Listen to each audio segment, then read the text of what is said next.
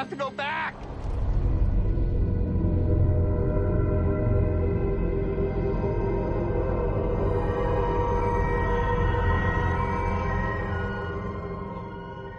Perdón, es que llevo 16 horas sin comer. Pues entonces, ahora es cuando te toca, ¿no? El puto... Hago 16 horas de ayuno y después me como un croissant de chocolate. Sí, eso... ¿Haces ayuno de verdad? ¿Y cómo lo llevas? Bien. Lo que pasa es que es en mi vida es como que compensa todo lo demás que Los está excesos. fatal. ¿Qué es exceso? A Claro. ver. Entonces, bien. Yo creo que bien porque no engordo. Bien. Pero es verdad que... Pero no te, no te tira más ahora un... No sé, un bol de sandía y hacer así... ¡ah! Mm. Pues eso. Pero ahora mismo no. Ya, ya, ya. Sea, a ver, que yo soy la reina del carbohidrato, ¿eh? Que yo, o sea, intento hacer ayuno intermitente y a la hora Pero- 4 estoy dando una tostada. Sandía es fruta, dices. Ugh. Sandía magn- magnífica. Sandía. Ajo blanco. sandía, Ya estoy. Fresquito. Cosa Aquí estamos grabando en una especie de eh, bienvenidos a, a mi a lo que sea mierda esto la eh, la estación Dharma. ¿No era la escotilla? Ahora, ¿esto cómo ha, se ca- llama ha cambiado, ha Vale. cambiado. Ya- Estamos, estamos un poco en, en estación Dharma, ¿eh? O sea, por, por Claro. la, esta, esta, esta, digamos, humedad suspendida en el ambiente. ¿Te Parece que estemos en la isla. En, la in- en la isla que fuera... Y en la India. Y en la India hace mucho, es verdad. Es como, es como el Pacífico Sur. Eh, hace muchísimo calor fuera y estamos en algo que está como eh, aislado, cerrado herméticamente, pero no tanto como para no percibir que fuera está pegando tela marinera. con dos con dos eh, ventiladores que, que se van a oír, supongo, pero bueno, tienen canto, tienen canto. Claro yo que creo. sí. Claro que sí. Esto es como los discos de vinilo, güey, me rascan. Nunca lo olvidaremos. Nunca. Bienvenida de nuevo Isabel Vázquez. Bien y hallados. bienvenido por primera vez Cristóbal Garrido. Eh, bien hallado en tu escotilla. O en tu estación Dharma, Donde perdón. sea que estemos. La escotilla realmente es lo que se abre. Claro, O sea, ya la, no- es- la estación sí. es lo que está abajo, ¿no? Correcto. Sí, Claro. exacto, por eso tiene sentido. Pero dentro de nada puede ser también los bungalows de, de, de estos, ¿no? De, de Benjamin Linus. Eh, Esto es un spoiler. Bueno, es un bungalow, claro, o sea, Es No verdad que pasa como en una, en urba, ¿no? como los bungalows de Dirty Dancing, ¿no? Un poco era. Era un poco los. Catskills. Sí, sí, Ey, esto ey, es, ey, ey, esto ey. es. Ahora me estoy imaginando a todos ellos haciendo un, un concurso de baile de repente, o sea, se aburrían mucho, o sea que... Y con sandías. todo, todo, todo está encajando. De verdad, de verdad, es que cómo viene, cómo viene, cómo viene. Hacían book club ellos, o sea, el, el- Sí, ¿verdad? hay una escena La sobre vez que eso. los vemos están en una de esto del Pero libro, bueno, en un no, club no os adelantéis tanto, hija. Venga. Que, Flash forward, tío, va de eso, ¿no? eh, Cristóbal, te tengo que preguntar tu relación con Perdidos, que, que es tu, tu primera vez aquí y creo que tienes cosas que contar. Mi relación con Perdidos. A ver, yo eh, de una manera, eh, quiero decir, no quiero hacerme el chulo, pero yo introduje Perdidos en España. cuando, nadie, cuando nadie conocía Perdidos, eh, yo ya conocía Lost. No, eh, eh, básicamente, eh, yo en los albores de Internet, cuando yo era un nerdaco de, del universo, básicamente... Yo lo que, lo que más ilusión me hacía era meterme en las webs de NBC. Los foros, los de- foritos. no, no, en la web de NBC, de Ah, Fox, en la web corporativa. Porque claro, de repente, tú en España estabas viendo compañeros, estabas viendo periodistas, estabas viendo ese tipo de tele sí. que te encantaba, pero se te quedaba un poco pequeño. Y entonces yo de repente me metía en las webs y leía la sinopsis, porque ni siquiera había vídeos, porque en aquella época cargar un vídeo de un Te trailer- tenías que, te tenías que bajar Flash. Claro, Sí, exactamente. sí. Entonces yo leía Y la- luego no, no lo soporta, este, este no Sí, sí, nunca tal cual. Entonces, yo leía la sinopsis y de repente leí la sinopsis de una serie que se iba a estrenar que se llamaba Lost y dije, what the fuck. O sea, ¿esto, ¿esto se puede hacer? Una serie como de aventuras con ciencia ficción en una isla, bla, bla, bla, bla, bla. Y claro, en cuanto salió el piloto, o sea, yo no tenía ni puñetera idea de descargar porque todavía no estaba el boom de la descarga. Estaba, estaba, pero yo desde luego no lo tenía muy asumido. Me descargué el piloto, me lo vi sin subtítulos ni nada, porque tampoco sabía que se podían buscar subtítulos. Claro. Y en ese momento flipé. O sea, entendí como un 60% de lo que decían, porque tampoco mi inglés es que sea muy bueno, y flipé completamente. Y claro, de ahí me fui al otro momento nerd de mi vida, que es el, el foro de fans de Alex de la Iglesia, donde yo, Donde, te- donde conocía a todos sus amigos. donde yo conocí a mis amigos y perdí a mi, a mi novia posiblemente. y, y ahí conocí a Adolfo Valor, a mucha gente y tal. Y entonces abrí un hilo que se llamaba Lost y dije, señores, atentos a esto. Y ahí ya nosotros empezábamos a, a ir comentando capítulo a capítulo y te estoy hablando de, de, de cuando se estrenó. O sea, es decir, porque De aquí más antes o de menos. que ocurriera aquella claro, tarde de domingo y- de, de- exacto, de y- televisión española. en televisión española, que por cierto nunca decís que estuvo en televisión española, pero luego saltó a 4. Sí. O sea, la serie en donde se vio realmente hasta el final es en porque 4. cuando saltó a 4 ya nadie lo veía en la televisión. Claro, sí, sí, Los pero- pobres de 4 llegaron tarde a eso. La- realmente el- la, la emisión también fue paralela a la implantación de la televisión de pago en España, que si bien era residual en ese momento y nunca dejó de serlo en cierta medida, los canales temáticos también tuvieron una... eh, te digo porque yo estuve unos años trabajando para Fox y sí que eh, se puede decir que, que invirtieron en divulgación mucho, que no recuperaron en audiencia. Porque en si decir a la gente las series que podían Claro, bajarse, esto ¿no? es, o sea, ellos empapelaban Madrid Claro. con campañas de Prison series, Break, claro. con Prison Break, con House y tal, y luego quien recogía lo calentito era quien lo emitía en abierto, en este caso Cuatro emitió unas cuantas de esas, eh, y al mismo tiempo quien estaba bajándoselo de internet, que lo veía por la patilla, entonces eh, era un quiero y no puedo, porque es verdad que en esa época estos canales tenían como pasta gansa para gastar y venga pa, venga para adelante, venga para adelante, pero que no, si, si te pones a, a calcular qué es lo que invirtieron y lo que recuperaron, yo creo que les sale a, les sale a deber, Ren- pero todo Ren fue el gran- ganador de, el gran ganador de, de esta situación. El caso es que yo empecé a ver la serie en, en mi habitación de juventud de mis Era padres. emule al principio, eh, acuérdate, sí, era sí, más es verdad, al principio, eh. Entonces yo empecé a ver la serie en la habitación de juventud de, de toda mi vida, Claro. pues yo tendría veintipocos años, Claro. y acabé de ver la serie de nuevo otra vez, porque en ese proceso de temporada yo me fui a vivir con, con una novia, me separé y volví a, a esa habitación y yo me vi el último episodio de, de Lost. En esa habitación lloré como una magdalena. ¿Por tu vida o por la serie? Pues a lo mejor se me juntó todo. De repente, este viaje emocional, porque es verdad que, que el final. Súper bonito eso. Claro, pero siempre, siempre eh, hablamos que más o menos a la mayoría de la gente no le gusta el final. Yo te- tengo una amiga Mer que tenía un, un- blog que se llamaba Los Teóricos, Los Teóricos, Bueno, bueno, en un bueno, juego de palabras maravilloso. Eh, y ella es de las pocas que dicen, sí se contesta todas las preguntas, todos los enigmas han sido resueltos. Yo creo Mentira. que no, creo que no. Pero yo cuando lo acabé de ver, el final no me gustó. O sea, como capítulo me encantó. Como capítulo lloré, o sea, me el viaje Sí, emocional era tan bonito y, y reencontrarles a todos, era todo tan bonito. Luego ya dices, vale, pero ahora otro capítulo con un señor en una pizarra que me diga, esto era tal, esto era cual. Pero yo lloré como una magdalena, o sea, lloré muchísimo. Y yo, Yo- no soy de llorar, ¿eh? Yo, Yo- creo, yo, yo no, creo que lo, lo, lo dije la otra vez que vine y es una eh, analogía que, que uso mucho. Una para analucía. hablar- ana- analucía, una analucía que uso mucho para hablar de los, que es lo de, Cepillero. a- eh, y ahora que está Cristóbal me entenderá, yo creo que en la, en la última temporada que em, se fueron de vacaciones con los post pegados a la pared y cuando llegaron pues debieron tener una ola de calor como aquí, estaban todos por el sol y dijeron, La señora de la Pa'lante. limpieza hizo de, los, de las suyas. Total, Sí, sí. para adelante, ¿qué era lo que había que hacer? Bah, ¿Qué más da? Tú tira, tira, tira. Y se pusieron un poco como a la pata a la llana, ahí para adelante, para adelante, y, y sin tener en cuenta que era lo que tenían que dejar cerrado. Pero qué más, que, que llegados a ese punto en el que ya era imposible cerrar nada, porque no Sí, tienes, no, no, es no imposible cerrar nada, llegados a ese punto es mimemos a los, a los personajes y hagamos cosas Sí. bonitas. Y Michael Giacchino, que, que se luzca como nunca, que antes lo hablábamos, Michael Giacchino, el único mm, compositor de series que se merece su 25%, Su 25%, de toma, derechos Michael, de autor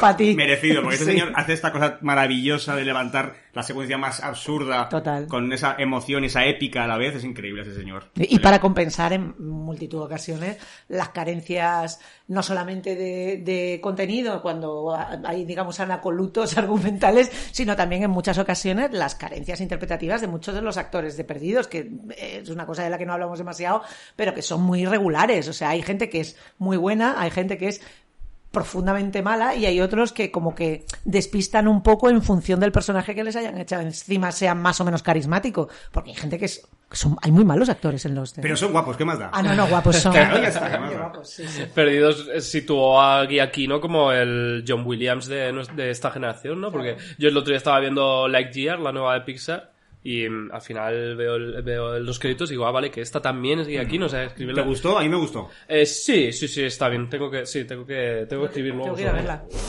Eh, ¿tienes, un, ¿Tienes un embargo? Acabo de joderte el embargo. No, no, eh, no hay embargo. eh, No, no, que va. Está bien, está bien la película. Eh, ¿Qué iba a decir yo? Ah, cuando, cuando dices que lloraste eh, viendo el último capítulo, en realidad era lo que pretendían Lindelof Claro, y- claro, Hombre, lo que quieren. Hombre, claro. O sea, lo que ellos querían era que fuera un cierre emocional, sin sí. duda. O sea, que en ese sentido eh, consiguieron lo que, lo que se proponían. ¿Qué estabas contando tú antes de que vino Hughes a España? Ah, es que, claro, eh, cuando, ¿sabes lo que pasa? Que cuando escucho, es, eh, cuando me llamaste para esto, yo había escuchado el primero, pero no había, no había seguido escuchando. No porque no me gustara, sino porque de repente fue como ya lo retomaré. Porque me encantó. O sea, es mi, mi, mi podcast favorito ahora mismo, por encima de cualquier otro. Por encima de todos. Hombre, por- y por debajo de Casa Paco. Está Casa Paco, después perdidas. Un respeto para Casa Paco, porque yo me lo como con patatas todas las semanas. Por favor, Paco Cabeza, si me escuchas, que me estarás escuchando. Invítale que está deseando. Invítale No creo porque que quiero escuche ir. esto, ¿no? quiero No he ir. nada. No, no creo que esté escuchando, porque estará rodando eh, la novia gitana. Pero eh, que me escuche, que me llame, que me llame que quiero ir. Bueno, a lo que iba. ¿Qué me ha preguntado? Eh, Qs en. España. Ah, joder, entonces cuando yo escucho el podcast estoy siempre, os, os grito. O sea, yo hablo como a la gente que habla a la tele de no sé qué, tal. Porque eh, yo, aparte de introducir Lost en España, estuve con... Cristóbal Garrido, prescriptor. Estuve con muchos otros guionistas en una charla que dio Carton Cues en, en el 2010 en Las GAE. Y entonces ahí contó un cojón de cosas. Y entonces, por ejemplo, os oía decir que Mr. Echo, por ejemplo, eh, creo que fue en el capítulo anterior, no sé si fue Raquel Piñeiro que lo dijo, que se fue porque iba a rodar una peli. Ajá, sí, como director. Un, un coño moreno, no.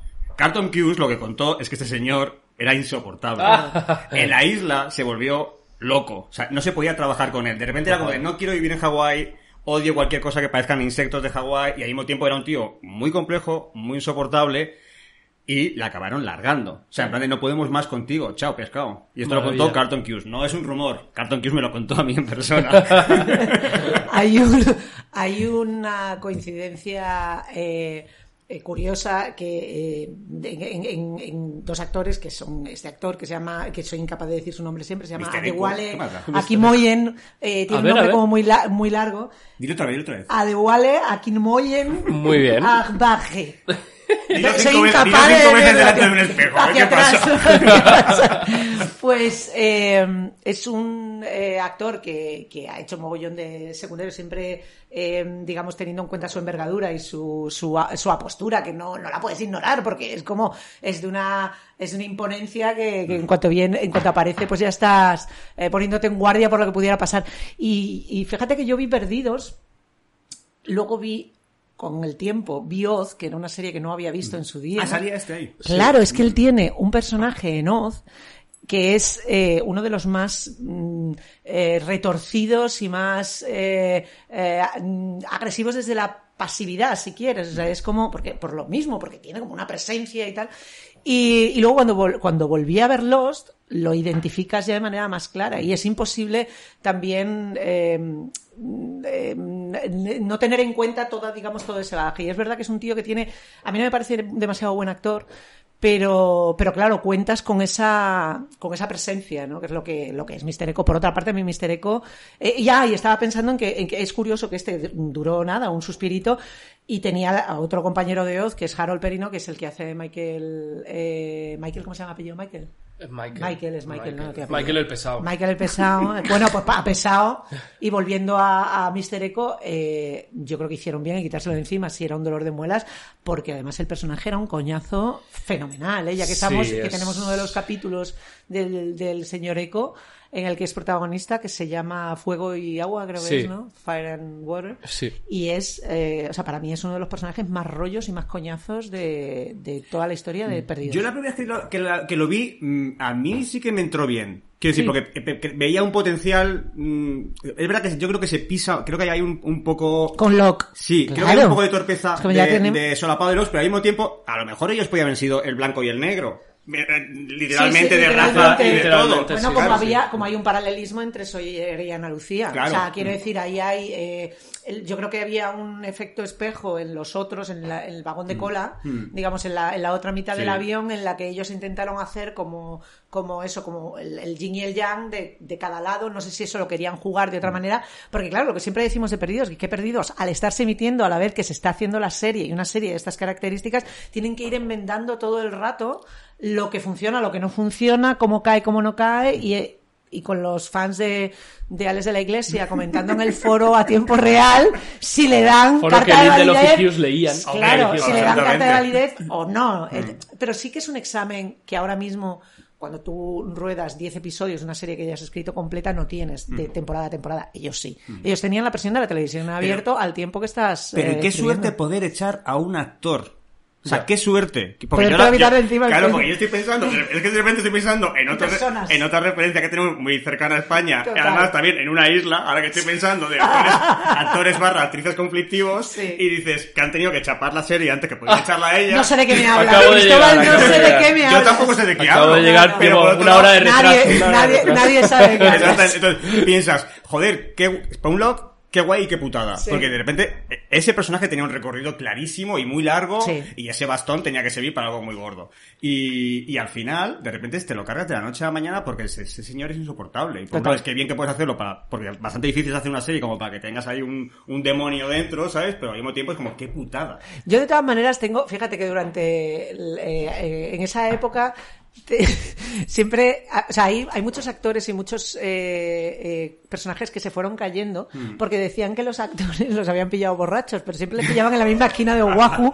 Entonces yo creo que en función de que el personaje fuera más o menos aceptado entre el público, les ponían una, una, una pareja de guardia civil allí la rotonda de Oahu tenemos el y decían, y decían, cuando pase por aquí, Michelle Rodríguez, Métesle. le das el alto, le das el alto me la tengo que quitar de encima. Que no está cayendo nada bien esta tía de armas tomar con, con tanta genio, tanto genio, tanta garra y tanta, ¿sabes? tantos ovarios así tan inflados. Y se los quitaban de encima así porque se repetía mucho de a fulanita le han pillado en un DUI, o sea, DUI, como ¿Un dicen DU? ellos, ¿Le han pillado un DU?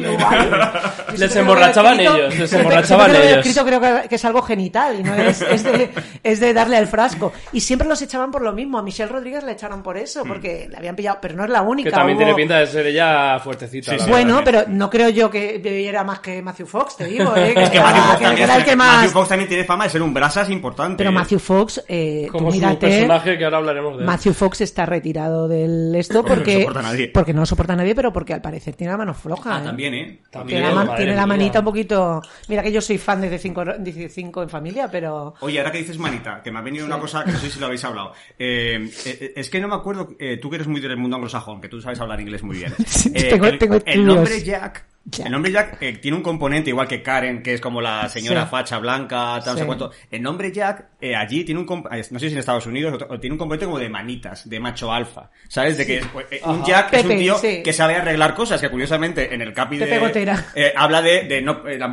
la mujer le dice no puedes arreglarlo todo o algo Sí, así. Y, de hecho, eh, me acuerdo cuando escuché esto y pensé, digo, coño, está eh, Jack Shepard, está eh, eh, Jack Bauer, está Jack Ryan, que es decir, que es un nombre muy concreto en la cultura americana, ¿sabes? De, ¿El qué de- hace? El, ma- el macho alfa manitas que arregla las cosas, que, que es un como... Pues, eh, sí, sí, sí. Está, es está muy bien un, pensado. sí, es un diminutivo. y yo de- ya con esto lo, último- lo único que, no lo único que traía de apuntes, entonces yo ya me, me- me voy. Vamos a entrar, si os parece, en el minuto 17, que también... No he dicho nada. Pero ya- ahora ya es el declive, ya hemos soltado los Ya cotilleos. está todo. en el primer capítulo de los que vamos a comentar, que es The, The Hunting Party, que está dirigido por Stephen Williams y escrito por Elizabeth Sarnoff y Christina M. Kim. Que, bueno, pues son unas chiquitas que escriben varios muchachas. capítulos, sí. Así Que que te traba- parece... Trabaja muy bien. Voy a estar tratando como haciendo referencias a, a la industria española. Paquitas alas. No. Nada más que paralelismos. Iba a decir, eh, eh, hay un director, pues lo voy a decir, Sí, súper normal, super normal. Uy.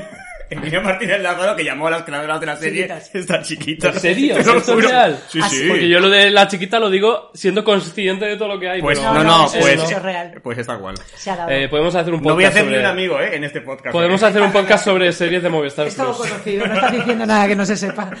Yo no- es la primera vez que hablo de la serie de Movistar Plus, no sé por qué, por qué dices esto. No sé qué animadversión puedes tener tú hacia, en fin, qué Eh. resquemor. Cristóbal Garrido, que no he dicho nada de tu currículum, por cierto. Bueno, Bueno, ya ves más tú. largo. Tenemos a- Es que claro, es larguísimo. Es como, ¿qué decir? ¿Qué decir de ti que no sepas? Eh, Introdujo los... Reyes de la Noche. que introdujo es Perdidos una de en las España. últimas con, Ad- Sí. con Adolfo Valor. Siempre escri- bueno, siempre escribes con él, no, pero sobre todo escribes con él, Sí, ¿no? sobre- sí, ya últimamente ya no podemos dejar de escribir juntos porque ya para qué, para qué, ya no da pereza conocer a otras personas, no, no estamos en ese punto ya. Eh, bueno, voy con la sinopsis de Hunting Déjame decir días mejores, que es la Ya, última, que hacemos promoción, maricón. Claro, Perdón. días mejores Me en Amazon Prime. medias, claro. Una película, una serie para toda la familia. Días Mejores es una serie que además eh, este Lorenzo Mejino fue el que dijo que, que- que estaba muy Lorenzo bien. Mejino le voy a poner un piso en Serrano. Claro, y, yo- y Lorenzo Mejino Y tiene muy buen gusto. Yo tengo que verla porque además me flipa Está fenomenal. en terapia, etcétera, etcétera. Todo este rollo me, me gusta muchísimo. Eh, y he leído cosas buenas de esa serie, de la que por otra parte no han hecho mucha publicidad. Ya, Eh, ya. eh, eh, Yo es una serie que además, eh, y esto creo que Está no en lo- Prime no- Video, que no no lo he hablado, sí, dicho. a mí me, me, me trae recuerdos de una de las series que tengo, de mejor recuerdo yo de la época del abierto, que es El Grupo, que es Mm, claro. una serie Es que verdad. se quedó en nada, que duró como 10 episodios, en la época en la que solamente hacía series Mm. un, un grupo de personas y una productora, pero es verdad que, que esa, esa idea eh, siempre estaba ahí y lo que ellos hacen lo- no solamente lo agrandan, sino que lo, lo, lo traen a, a la manera de hacer historias de ahora, lo diversifican y, cada- y los personajes están fenomenal, las tramas están genial, la, ¿Es drama además puro? apela a No. cada... No, no, no, no, no, No, tiene mogollón de humor. Esta gente no es capaz de hacer nada en serio. Se hicieron Es- fariña y te estabas descojonando todo el rato. Es muy ligera. Pero mira, voy a- voy a acercar eh, días mejores a, a Perdidos, porque hay una cosa curiosa, y es que posiblemente si hubiéramos picheado, picheado días mejores hace 10 años, habríamos dicho, tiene la estructura de Perdidos, que Claro. es en cada capítulo nos recreamos y Eso, nos acercamos eso, a un personaje. Y ahora es. Perdidos ya está tan en nuestro imaginario que no hace falta decirlo. Eso es. Y es, es así. Y de hecho, pensando en, en ella, digo, es que hemos hecho Perdidos. Sí. Porque tenemos una embarazada, tenemos un rockero, tenemos un doctor, que en este caso es una doctora que es Marta Azas, y luego está mm, eh, Blanca Portillo, que es Benjamin Linus, que, es- que está ahí en este grupo. Tiene todas las respuestas. Claro, y tenemos flashbacks de cada personaje. Hemos hecho perdidos en, en el salón de Blanca Portillo, en realidad. Falta un humo negro, pero... Bueno, lo mismo, el, humo- bueno, el humo negro es el duelo. Total. Antes estaba pensando en cuánto les cuánto os gusta a los guionistas españoles perdidos y que no habéis podido hacer perdidos en España, ¿no? Bueno, pero Lo es ha- Se ha intentado. Es que no hay necesidad. Si, si los propios americanos están inten- intentando hacer perdidos una y otra Una y vez y no vez. les sale, no, nos va a Acuérdate- salir a nosotros, es que no hay necesidad. ninguna. Acuérdate de Flash Forward, tío. Claro. O sea, Perdidos se co- eh, compone de diferentes eh, elementos. Uno de ellos es la coyuntura en el momento en el que aparece, que es que no ha vuelto a suceder y que además esos presupuestos no se pueden manejar en lo que se hace ahora mismo en plataformas. O sea, el tener la maquinaria de ABC completamente a favor, las audiencias de entonces que lo que eran, o sea, de una de, de- de una em, cantidad apabullante, incluso segmentada, o sea, incluso perdiendo audiencia semana a semana, que es lo que le pasó a Perdidos, aquello es inconcebible en ninguna plataforma donde tú te pongas. Es que se Llevarte en el- un se avión- en el mundo entero, Por eso, o sea, el- y, el, y el- y el impacto ya está resuelto. O sea, tú no, no puedes tener un high concept de esa categoría, con esa producción y con esas características. Superémoslo. O sea, y, y lo que dice Cristóbal, tú puedes hacer perdidos la estructura, que es lo que nos gusta en cuanto a la, a la, a la, al- a la, a la casa narrativa, digamos, la, la infraestructura narrativa, pues en el salón de Blanca Portillo, pero no una playa en Hawái con medio avión importado desde... Bueno, bienvenidos desde- a Belén podría ser el perdidos español. pienso. Sí, sí, sí, Sí. sí, No, y tenemos cosas como el barco y cosas así, Mm, ¿no? sí, bueno, Que- ba- pero el barco mira, fue heredera de sí, sí, perdidos, ¿eh? O sea, sí, es sí. como... Seguro, sí. Era, era ese tipo de, de- de Sí. concepto grande que... Sí, sí. Como ha hablado Isabel de dinero, ¿puedo hablar de dinero? Sí, porque claro. tengo, o sea, porque Carlton Cuse me contó cuando vino. Eh, Le contó a él... Has dicho que hay un, un post en, en bloguionistas Sí, sobre sí, esto. sí, o sea, sí. que si buscamos bloguionistas Los Carton guionistas Cuse, Carlton Cuse lo vais a encontrar. Vale. Pues porque Me apetece dar un dato que no sé si, si se sabe, que es cuánto cobraban los guionistas de Lost. ¿Lo queréis saber? Pues sí. a priori co- eh, cobraban tre- 32 mil dólares por guion. Lo cual me parece muy muy poco, poco. pero claro, Muy ojo, poco. era muy poco, pero luego entonces van teniendo pluses. ¿no? Claro. Entonces, si ya si, si- eran guionistas que estaban contratados El ya staff, en house, sí. cobraban 5 mil dólares a la semana. Ojo, que ya se pone Sigue siendo poco para Estados Unidos, Sí, sí, ¿eh? pero no está mal. Y luego, si además editabas el capítulo, te llevas otros 12.500 por episodio. Y si además el productor ejecutivo barra showrunner, como era Carton Cuse y Lindelof, cobraban 40.000 dólares por episodio. O sea que si vas sumando, pa, pa, pa, pa, pa, ahí hay un buen dinero. Es verdad que el... ¿cuánto, que el- cuánto cobra un guionista español? Depende. Ahora mismo los precios los tienes eh, publicados en el sindicato Alma. Te puedo decir qué es lo que cobra un guionista o debe cobrar o debe aspirar, sobre todo cuando está contratado. Sueldos al mes. Sueldos al mes. Los sueldos por guion se negocian por proyecto, igual que los desarrollos. eh, y hay unos precios estándares en los que intentamos mantener. Y cualquiera que tenga dudas, habla con tus compañeros y no tengas miedo a hablar de dinero. Porque te lo vamos a Que contar. es fundamental, porque te lo vamos a contar todo. Y es fundamental para que nadie rompa el mercado. Es que es verdad, o sea, eh, hay que hablar de, de pasta. Pero vamos, los precios estándares para contratados están publicados por el ministerio, o sea, por el sindicato y se Es puede... el tweet fijado. Si te metes en el perfil de Alma, el tweet fijado que hay es la tabla de salarios. Sí, Lo miraremos para comparar. fundamental. Y Bueno. se debería exponer, a- eh, exportar a todas las profesiones. Este programa va a durar tres horas. venga. Ya. No, y, y me está quedando, como conductor, me está quedando un poco, un poco No, de- es- deshilachado. no, no es fácil, no es fácil controlar- controlarnos. Pero allá vamos, voy con la sinopsis de The Hunting Party, el primer capítulo que vamos a comentar. A ver, Michael sale en busca de Walt, por alguna razón encerrando a Locke y Jack en un armario, porque eh, esto No es se una le ocurre pregunta otra cosa. que hay que hacerse, no podría haber seguido él silenciosamente. O sea, eh, es- bueno, entonces Locke, Ja- Jack y Sawyer van tras la pista de Michael, y Kate por su parte también, porque el pesado de Jack se lo prohíbe. En los flashbacks, Jack se ve obligado a intentar salvar milagrosamente a un hombre moribundo porque su hija es extremadamente guapa. Buah, qué locura ese casting. Ahora hablamos ¿Cómo de es esa tía? No puedes dejar de mirarla. Tengo varias curiosidades apuntadas que voy a quitarme de encima. Eh, la cita que dice Tom Friendly, que es el señor de la barba, que, que aún no sabemos su nombre en realidad, pero bueno, es Cachondos. esta de desde el alba de nuestra desde el alba de nuestra especie el hombre ha sido bendecido con la curiosidad.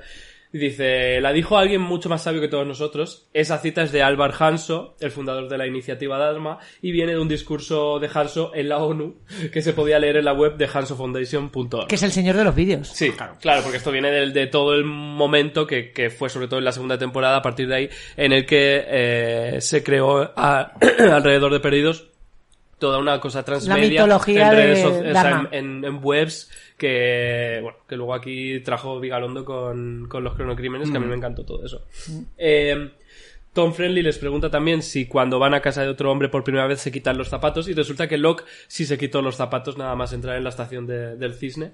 Jack, por otra parte, no. La Alex que lleva a Kate al claro, donde están, todos, donde están todos, es la hija de Rousseau. Eh, y en este episodio Jack tiene que operar a un hombre que tiene un tumor inoperable en su columna vertebral. En el futuro tendrá que hacer lo mismo con otro personaje. Y hasta aquí puedo leer. Uy, no me acuerdo de eso. Sí, Jack tiene que operar el tumor inoperable de... Ah, Ah, sí, es sí, sí, verdad. it's true. Y última curiosidad, en este episodio Sawyer le dice a Tom Friendly que lo suyo no se ha terminado, que se, se van a volver a ver y va a cumplir esa promesa en el futuro. Eh, bueno, ¿qué os ha parecido este capítulo? A mí, o sea, yo, yo tengo debilidad por, por, por Jack, con lo cual eh, voy a esconder que cualquier flashback de Jack me interesa eh, más que la media. Porque vamos con él. Porque vamos con él, porque Claro. es el prota y porque tal. Es verdad que a mí, por ejemplo, la, la dualidad Jack-Sawyer me interesa, eh, pero sí que soy más de Jack que de, que de Sawyer. Entonces, s- aparte que, que parece un nombre guapísimo y estar viendo a gente guapa en pantalla, pues siempre es una ventaja y que los dramas médicos tienen un plus. Dicho todo esto, es verdad que tiene la, la parte sexy de se van a enrollar, se van a enrollar, se van a enrollar, que es lo que estás esperando todo el rato, porque además con el pique del padre, que el, el rollo con el padre siempre funciona bien en el aspecto profesional y en el personal, eh, en este es muy claro cómo el padre está todo el rato chinchando e intentando al mismo tiempo mostrarle que él no es su padre y que no puede hacer las mismas cosas que su padre. Entonces, en ese proceso está fenomenal, pero tú ves cómo a él le seduce, no le seduce el reto médico, le seduce la chica que está pidiéndole por favor que, que Pero y que también es un bonico, él quiere ayudar todo el rato, ¿no? Yo creo que- yo creo que ahí es la ¿tú crees que tentación. Yo creo que es la tentación. Yo creo que aunque fuera, aunque la tía fuera, fuera una, una, una mujer de cuerpo no normativo, eh, normativo o fuera un dice. señor, la madre me parió esa señora si no ha salido en Model Inc., ¿te acuerdas de aquel spin-off de Melrose De Melrose Place, hombre. esa Yo señora no tenía que salir ahí de modelo, seguro.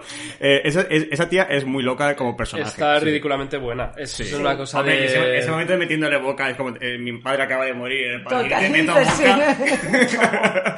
esta, este- es- esta gestión del duelo también que Total. es mejor esta Para que luego. Total. Apunta, tío. Apunta. Me hace gracia porque además. eh, vamos a hablar con spoilers, entiendo. Eh, Sí, bueno. sí, bueno. eh, O sea, quiero decir, es que nunca ha habido sí, se, nos, se nos escapan spoilers una, un, un, un pringao más grande que Jack Shepard en este capítulo, en el Sí. cual hace las cosas by the book, el tío perfectamente cumple con lo que tiene que cumplir y una vez llega a casa te abandona la, la, Es- es un la buen- madre es que de es Modern mal. Family. Que Bueno, es by the- loser. es súper loser, A ver, es tío. loser, pero también es. A ver, eh, Raquel Pero Piñero en el último capi- ¿eh? Raquel Piñero en el último capítulo decía que Jack es ese tío falso aliado mm, brasas insoportable. Y yo en este capítulo, no sé si me ha pillado una semana mala, pero es verdad que estos dos capítulos que vamos a comentar para mí han sido un poco los dípticos del, eh, del tío mierda. Por una parte Jack y por otra parte Charlie, después lo comentaremos, pero a mí Jack en Yo este que Char no capítulo me parece no puedo. mierda O sea, si total. le metes boca a esta señora, no lo cuentes. Claro. Eso, ¿Para qué vas eso, a casa eso a contarlo? aparte, porque, Pero- porque luego va a la otra y le dice, eh, me ha besado, me ha besado, eh, no te ha besado, perdona. No, no, lleváis tonteando desde el minuto uno. Le has metido boca tú después de matar a su, bueno, no ha matado a su padre. A ver, a ver, seamos No, justos. o sea, Político. Pero, a ver, eh, yo, yo creo que está muy bien dibujado. Yo creo que, que el- o sea, es verdad que es, eh, no- yo no diría que es un falso aliado, es que Jack Shepard pertenece a, a un tipo de tío que esto ni se lo plantea. O sea, él entiende que somos todos iguales, pero que él prefiere que su mujer se quede en casa cuidando de sus hijos. A ver, puestos a Y, y Kate que no vaya a buscar a... a- Total. Claro, que en este claro. momento tú te quedas aquí y Claro. hace posible pon la lavadora de las cosillas. Eso que- es. Y la- el tema es. y luego está es- picadete con ella porque sí ha ido. Es como, Sí. tío. Es, También te digo, es la otra, es, es- es muy machista este momento de Es la otra se revela ante esto y la cazan en Total. el mínimo momento. El, el- Lo siempre está como dos pasitos para adelante, cuatro pasitos Sí. para atrás. Pero bueno, no vamos a juzgar con, eh, con la perspectiva del tiempo, no es justo. No, y sobre todo porque en ese No. momento hay ciertas cosas que sí tienen mucho valor, tiene mucho valor que intenten lanzar un personaje como el de Michelle Rodríguez que no cuaja, y eso es así, no cuaja porque la gente la odia. Hmm. O sea, es que además yo recuerdo lo que es la virulencia con la que se juzgaba el personaje de Ana Lucía, que hace exactamente lo mismo que hace Sawyer, que es una persona que está herida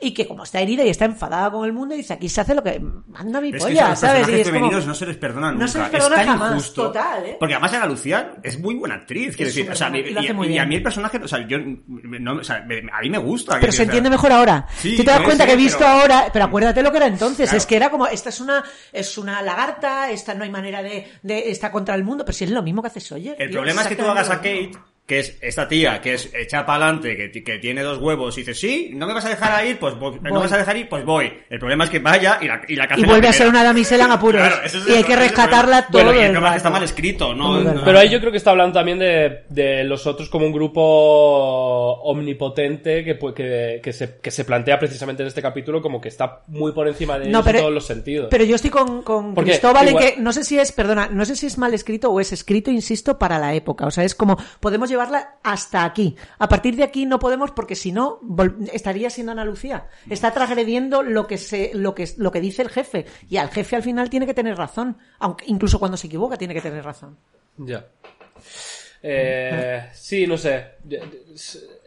Estaba, estaba diciendo el otro día Iván Manzano que, que, el, que eh, Kate también era muy odiada.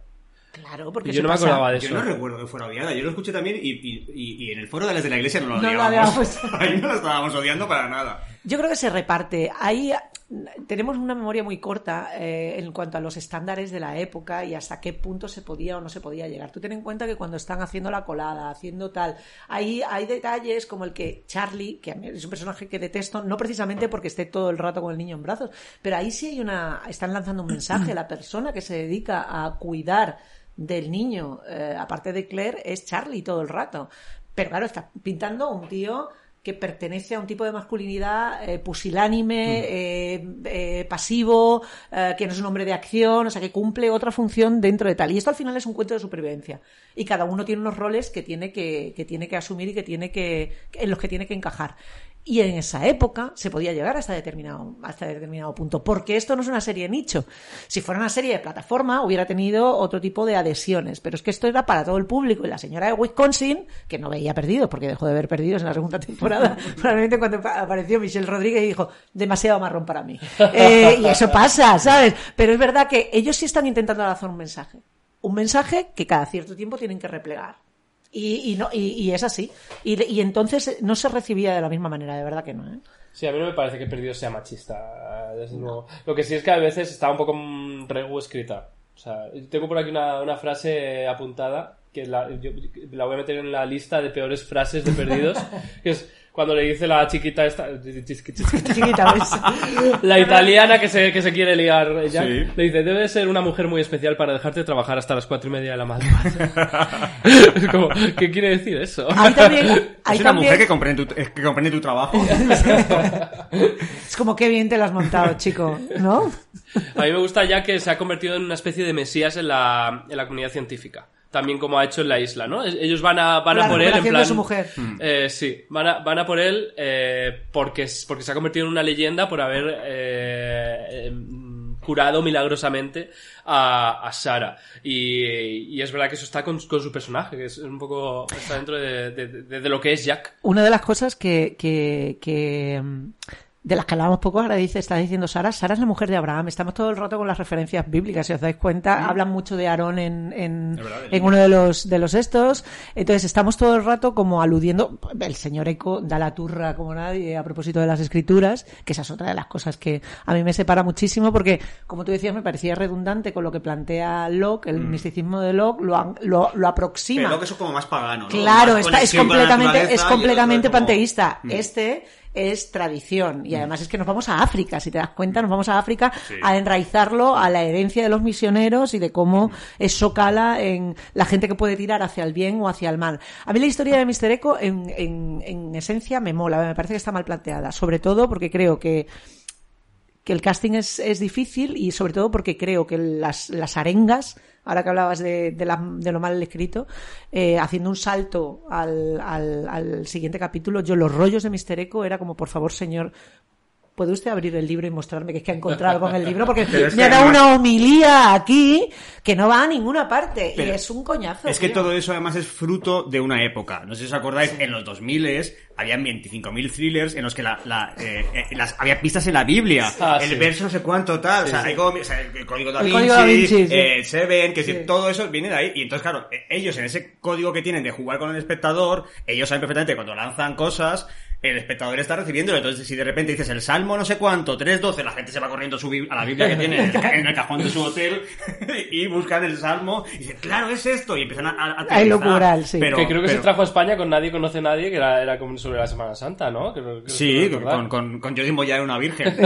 Por cierto, eh, no sé. eh, no- Cu- bueno, ese- ahora lo ese veo es- un poco es- Joaquín Reyes. Es segundo, es segundo episodio, luego hablamos de, eso, de las vírgenes. Venga. Pero que, no, pero, pero todo ese rastro de, de lo que tú decías, de ese efecto código da Vinci, eh, acuciaba también el interés eh, por parte de los, de los, que acudían al, foro de fans de, de Alex de la Iglesia y otros foros parecidos de la época y alimentaba eso que se empieza también a montar en la segunda temporada de lo del foro Dharma y tal, pero todo el subtexto eh, y los huevos de Pascuas que están dispersos en la narración. O sea, es una narración que hasta cierto punto son conflictos muy básicos de padres e hijos, de, de matrimonios Padres y tal, e hijos, nada e más. hijos. aquí todo el mundo tiene daddy issues, o sea, todo el rato. Kate y su madre, o sea que no sé si es el mismo, el- en dos capítulos atrás, el que lo, lo de que hizo, que hizo Kate es todo un conflicto Matar a su familiar, padre, es matar, a su es matar al padre literal, y que su madre la traicione, que es que eso es lo, lo fundamental. Lo fundamental no es que ella solamente mate a su padre, es que su madre prefiere entregarla a, a- a que su hija eh, se pueda escapar. Entonces, todo eso está aderezado con un montón de elementos ornamentales, que son tiras de la Biblia lo que más barato te sale, porque ahí tienes un fondo sin fondo. Pero es que hay un personaje que se llama John Locke, hay un personaje, el líder es el pastor. O sea, todo encaja en esa narrativa. Eh, ¿no? Carlton Cuse contaba que cuando él llegó, o sea, eh, eh, esto yo creo que ya lo, habéis, ya lo habéis dicho, es decir, cuando hicieron el piloto no tenían ni, ni, ni puta idea de dónde iban, es decir, no había un mapa de tramas, no se sabía ni, ni el monstruo, no se Tenían sabía la idea, absolutamente nada, claro. era, lancemos cosas guays, que al final es un poco como hacemos en todas las series, o casi todas.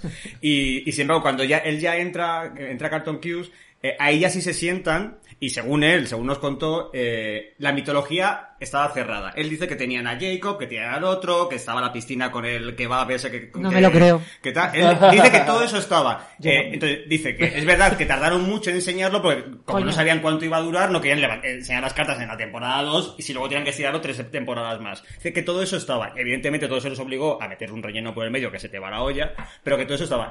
Sí que es cierto que la cadena les dijo, por favor, que todas las explicaciones sean científicas, sean razonables, pero ellos dijeron, si queréis que estemos aquí mm, 14 años, va a haber que, vamos a tener que tirar de mitología, fantasía. espiritualidad Claro. y bla, bla, bla. Entonces no hubo más, eh, más narices que eso. Es verdad que a priori y crearon lo de Dharma para decir todo es un experimento científico, Pero ya hubo un momento que dijeron, no, vamos a por Jacob y vamos a por la espiritualidad porque no hay más tu tía para poder estirar esto. Y no, y toda la parte de la, a mí de las temporadas que más me gustan, que es la cuarta, en la que está Faraday y todas las teorías de los saltos en el tiempo, cuando ya sabemos que la isla se mueve, no solamente se mueve todo alrededor, eh, yo creo que es, eh, ahí estuvieron más cerca, que, es- que son los saltos adelante, que es cuando introducen los flash forward, eh, creo que estuvieron más cerca que en ninguna otra temporada de darle un, digamos, un, un- un- una eh, columna vertebral un poquito más sólida. Claro. A partir de ahí ya deciden que se acabó. O sea, ya lo que tú dices, ya empiezan a, a tirar más que lo que pasa también un poco en Battlestar Galáctica, que, que hay un momento determinado en el que dicen esto tiene que ver con la fe y el- esto del hombre Y de fe y, vale. y- y hombre de ciencia. Entonces, a partir de aquí es lo que creas o lo que quieras creer. También enca- engancha con el hecho del fandom. O sea, como si te quedas, te quedas. O sea, ahora mismo que todo el mundo nos ha abandonado, porque recordemos que la gente se iba a chorros de perdido. O sea, iba abandonando la serie al tiempo que crecía su popularidad y su, y su impacto social. La gente no la veía, la dejaba de ver. Entonces, es como quien se queda, se queda a jugar. Si te quedas a jugar, aquí vamos hasta el final. Entonces, a partir de ahí tenías que hacer una suspensión de incredulidad. eh, Era mucho mayor de la que te pide cualquier otra, otra historia, ¿no? A mí lo que me gusta de este capítulo en concreto es que lo que cuentan de Jack ya lo han contado antes. Sí. O sea, esto que se cuenta de, o sea, lo que se está contando en los flashbacks y en el viaje que hace Jack es, tienes que, siempre tienes que arreglar a alguien, siempre eh, estás, estás empeñado en ser el salvador. Y es que esto se contó varias veces, pero sobre todo en el capítulo en el que intenta salvar a Boone, que se acaba muriendo. Sí. Y es como, eh, es tal cual el mismo conflicto y el mismo viaje que hace. A mí hay una cosa, y creo que no lo he explicado bien antes, a, o sea, a mí me, me encanta, eh, me parece, mm, que eso sí lo he dicho, muy guapo, muy atractivo y tal, pero a mí el personaje de Jack, por lo que me gusta, es por lo mediocre que es. O sea, eso que hablabas antes del falso aliado y del tipo bueno, que tal, me parece que está Además que me parece que está muy bien dibujado y son personajes que ahora mismo, a día de hoy, son más difíciles porque se perciben como Clichés, como clichés y como eh, enemigos. O sea, quiero decir, hay un hay, está ese hombre de tradición del siglo XX que es heredero de los personajes de Arthur Miller, de esta gente que tiene todo el peso de la familia encima, que, que, que, que es el breadwinner, que es este señor que dice que sí, que las mujeres y los hombres somos iguales, pero alguien se tendrá que encargar de la casa. ¿Qué tal si te quedas tú, cariño? Que ya voy yo a ya me voy yo a, a, a pegarme con todos estos y tú yo te tengo ahí con el aire acondicionado, ¿sabes? ¿Qué- ¿Dónde vas a estar mejor que en casa? Que no es, o sea, ahora mismo, y me parece bien, eh, existe un reto ante ese tipo de personajes, pero esos personajes eran hegemónicos en el siglo XX. Entonces creo que Jack Shepard es uno de esos últimos padres de familia tradicionales que no encajan y que además ve como todo su mundo se desmorona precisamente por ser como es. Entonces me parece que es un personaje que está muy bien dibujado porque el otro cliché, que es el rebelde, que es Sawyer y tal, es cierto que que es el heredero de los 60, de la contracultura, del tío que dice, yo para mí lo convencional no, para mí todas y ninguna, para mí, ¿sabes? Siempre anhelando, luego se enamorará de la más conservadora, de la más cabrona, que le traerá por la calle la amargura y estará todo el rato suspirando por ella y anhelará lo que tiene el padre de familia. Entonces, esa, digamos, esa, eh, ese dibujo de ese personaje tan mediocre por otra parte y al mismo tiempo tan eh, icónico del siglo XX me parece que está muy bien resumido en, en el personaje de Y Jack que es una extensión de lo que él hace ya en Cinco, de fa- en cinco en Familia. Cinco en Familia, exactamente. Five, que era ese, Que es el- el- ese el chaval hermano mayor. carpintero Eso que de repente se, se tiene que hacer cargo de sus cuatro hermanos Total. menores y es un tío responsable, Sí, sí, abnegado. Sí, sí. o sea, y es un poco exactamente el mismo perfil que luego hace también en, en, en. Perdidos, sí, sí, totalmente. Porque además es que da el perfil perfectamente, es un Gary Cooper. O sea, es un tío que dice, pues claro que te doy las llaves de mi casa. Pues claro que te dejo al cargo de absolutamente todo. O sea, podría presentarse para presidente. Claro, de hecho, además, incluso físicamente es como el más guapo del pueblo, pero no es Sawyer. O sea, Sawyer es, un- Eso es. es el que hace el anuncio de, el de. Colonia, ¿sabes? Y ese de repente es el, el guapo de su pueblo. Claro. Que no, no es un top model, es un tío muy guapo y atractivo, pero es un guapo normal. Claro, los- que, es, que es un tío corriente. Que Eh, sería eh, el personaje de, de yo que sé, el- en los mejores años de nuestra vida, el que Claro. volvería a su casa con el uniforme y, y tendría pesadillas porque ha matado a personas, ¿sabes? por es cierto, como... eh, Kate y Sawyer, en estos, este, este tonteo que tienen absolutamente súper poco sofisticado, que da puta pereza, cuando le está haciendo como la rehabilitación. es- Son puto fuego, o sea, no pueden ser Sí, más guapos. sí, son Quiero muy decir, o sea, es que te los quieres tirar automáticamente a los dos en la sí, playa sí. en ese momento. O sea, es que es increíble, claro. O sea, es que al final Es que estos, estos los americanos lo hacen súper bien y es que es eso, es decir, si pones a dos tíos guapos o de un tío y una tía guapa en una playa... El, el 80% está hecho. Sí, de vez en cuando digo, uy, cuidado que viene un oso panda, esto un oso polar, y ya está, y ya lo tienes, porque quieres, quieres estar ahí con esa Tienes gente. el eco todo el rato de, de aquí a la eternidad, ¿no? O sea, Sí. estás todo el rato diciendo, por favor, daros un revolcón. Claro, es es- es que son maravillosos. Yo lo vi y digo, joder, qué guapos son, porque eh, es verdad que al final, estos dos, yo creo que son los más recientes que tengo haberlo visto ya en su madurez, porque ahí ya está en la de Atman y Sí. él le estado viendo en una serie que es horrible, pero al mismo tiempo me encanta, que es Colony, Sí. que también creo que está, eh, Carlton Cuse ahí metido. Que por cierto, durante mucho tiempo habíamos creído que Damon Lindelof era el malo y Carlton Cuse era el listo, y luego nos hemos dado cuenta de que Carlton Cuse era el mediocre, El mediocre, y, y Damon Lindelof Lindelof era, era- muchísimo hombre, mejor que el hombre, otro. Anda que no nos ha dado ejemplos Sí, sí, después, desde maravilla. Eh, yo quiero que comentemos la escena en la que, la que se encuentra con los otros. Eh, porque como dentro de la mitología de la serie es como muy... Tiene mucho peso esto Hombre. porque, porque lo que decía antes, eh, de repente se nos presenta como un grupo de personas mm, omnipresentes, todopoderosas, pero personas, ¿no? De repente es un, un humano que, di- que dice, no, no, es que está en nuestra isla y vosotros estáis aquí de visita y, y cuidado. Pero son personas, porque claro, hasta ahora eran Bueno, hasta Mm. ahora era Hasta un grupo de pederastas que se había llevado a Walt, que es como se presenta al final de la primera Personas que temporada. encienden antorchas muy fáciles, como, tiene, como si tuviera una espita de gas que hacen claca. Pero bueno. Pero es verdad que eh, este personaje de la barba, eh, que aparece al final de la primera temporada como el terror de cualquier padre. Eh. Eh, o sea, cuando tú lo ves dices, alerta pederasta. Eh. Eh, y, y tal y como se llevan al... Dice, no, no, no, vosotros no, dame al niño. Y tú haces, ¿what? O sea, es como, no De me hecho, lo puedo dice- creer. En esta escena le dice, Walt es un niño muy especial. Y hay un contraplano de Sawyer poniendo cara de asco. Total. Que yo creo que está subrayando No, aquí está esto. Pero hay una Por cosa... cierto, la jungla le, le ilumina solo los ojos. hay un plano en el que solo tiene los ojos Pero iluminados. hay una cosa en toda la desaparición de Walt que ya sabemos todos, que, que para que Walt no creciera, bla, bla, bla. Hombre. Pero hay una cosa que no entiendo. Ese niño aguantaba un año más. Sí. No hacía Bueno, falta echarlo. Bueno, pero, bueno, que los niños ya sabes que de un día para otro se le han Sí, descolgado todo pero aguantas, y la voz pero le ha bajado cuatro un octavas. Poquitín, quiero decir. O sea, yo creo que... Y si no lo cambias. Sí. Que no pasaría absolutamente nada. integras. Claro. Dices solo Walt. Hola, papá. Ah, no, pues no. me he levantado así esta mañana. Entonces, no entiendo, o sea, no entiendo muy bien la necesidad de sacarlo tan pronto cuando tú ya sabes perfectamente que esto iba a pasar. Porque al final dejas a Michael, es un personaje ya sin recorrido. Porque el- la gracia de Michael es un padre y un hijo. Punto. Otra, otros más, ¿no? Pero, claro, y entonces, aguanta, tienes a Michael durante 11 episodios, 11 episodios que le han mm, secuestrado al niño. Y, y- y- es un tío que está Como un personaje muerto. Porque, sí. o sea, cuando, cuando, o sea, ¿cómo puedes evitar cuando están Locke y Jack diciendo, no, no, no vayas? ¿Cómo vas a evitar que un padre vaya en busca de su hijo? Totalmente. Pero estamos locos. Si, si los cabrones sois vosotros que no estáis todos yendo en manada a buscarles. Entonces no tiene sentido que esto tarde tanto. Entonces, ese personaje ya, Michael, estaba muerto desde, desde el mo- el momento en que su hijo se ha ido. A no ser que tengas a Michael de verdad en acción. Si no, Michael parado en la isla no tiene puñetero sentido. O sea, no Total. tiene hay un momento en el que Jack, de hecho, que parece que es como si se les hubiera olvidado, le dice, tú no te preocupes No que vamos a ir a... olvi- y de- nos hemos olvidado- no nos hemos Ajá. olvidado de él, que hay que tener cojones. Ajá. Sí, sí, es muy heavy. Nada, nada, si ya me lo dices ya me quedo yo tranquilo. En el encuentro, en el encuentro que decías tú con los otros, en ese primer encuentro de las antorchas con, que se encienden muy rápido y se apagan muy rápido también. En la lavaré, la lavaré.